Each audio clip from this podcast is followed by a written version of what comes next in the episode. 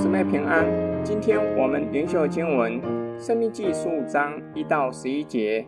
每逢七年末一年，你要施行豁免。豁免的定例乃是这样：凡债主要把所借给邻舍的豁免了，不可向邻舍和弟兄追讨，因为耶和华的豁免年已经宣告了。若借给外邦人，你可以向他追讨；但借给你弟兄，无论是什么，你要松手豁免了。你若留意听从耶和华女神的话，谨守遵行我今日所吩咐你的这一切命令，就必在你们中间没有穷人了。在耶和华女神所赐你为业的地上，耶和华必大大赐福于你，因为耶和华你的神必照他所应许你的赐福于你。你必借给许多国民，却不自向他们借贷。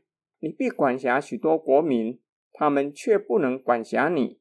在耶和华女神所赐你的地上，无论哪一座城里，弟兄中若有一个穷人，你不可忍着心，沾着手，不帮补你穷乏的弟兄，总要向他松开手，照他所缺乏的借给他，补他的不足。你要谨慎，不可心里起恶念，说第七年的豁免年快到了。你便恶眼看你穷乏的弟兄，什么都不给他，以致他因你求告耶和华，罪便归于你了。你总要给他，给他的时候，心里不可愁烦，因耶和华你的神必在你这一切所行的，并你手里所办的事上赐福于你。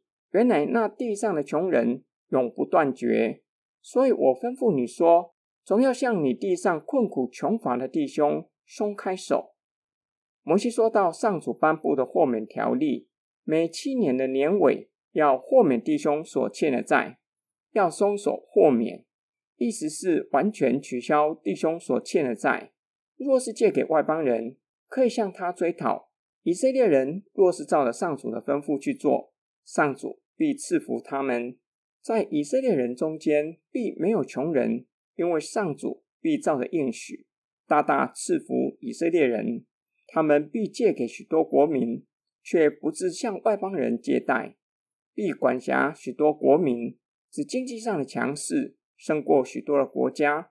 摩西遇见百姓不会愿意照着豁免条例豁免弟兄所欠的债，因此继续的劝勉他们：若是遇见弟兄中一位穷人，原来地上的穷人永不断绝。摩西因此劝勉百姓，总要怜悯穷乏的弟兄，要豁免他们所欠的债，不可塞住怜悯的心，不愿意借给穷乏的弟兄。特别是眼看第七年的豁免年快到了，便恶眼看穷乏的弟兄。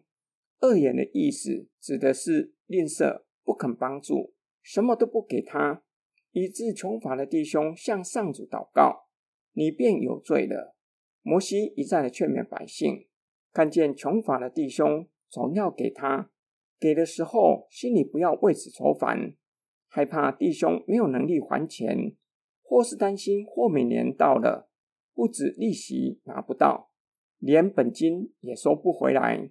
因为上主必在百姓怜悯有需要的弟兄，以及双手经营的事业上施恩赐福他们。今天经文的默想跟祷告。我们或许会认为没有穷人是理想的状况。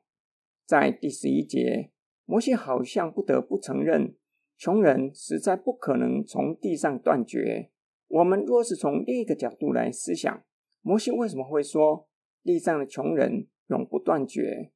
因为富有的人没有怜悯穷乏的人，不愿意帮助他们，不愿意借钱给穷乏人，不愿意豁免人的债。假如世界上富有的人愿意这样做，没有穷人是可以真正实现的，因为这是给穷人翻身的机会，不致永远做个贫穷人。真正可以解决贫富差距的社会问题。说实在的，富有的人豁免贫穷人的债，对他们来说不会因为借出这些钱让他们成为穷人，相反的，这是他们领受上帝恩典的机会。让他们不只在物质上丰盛，在心灵上也丰盛，因为晓得一切所拥有的都是从神来的，照着神的吩咐借给贫穷人，神必定会偿还。正因为这缘故，借钱给贫穷人，就不会愁烦弟兄会不会还钱，或是有没有能力还钱。我们一起来祷告，亲爱天父上帝，我们怜悯人的心有限，对你信靠的心也不够，使得我们在帮助有需要的人的吩咐上亏欠你。求你赦免我们的罪，并求主赐给我们怜悯人的心肠。加添我们信靠你的心，使得我们愿意照着你的吩咐，愿意有智慧的给有需要的人，并且不做难的给予。我们奉主耶稣基督的圣名祷告，阿门。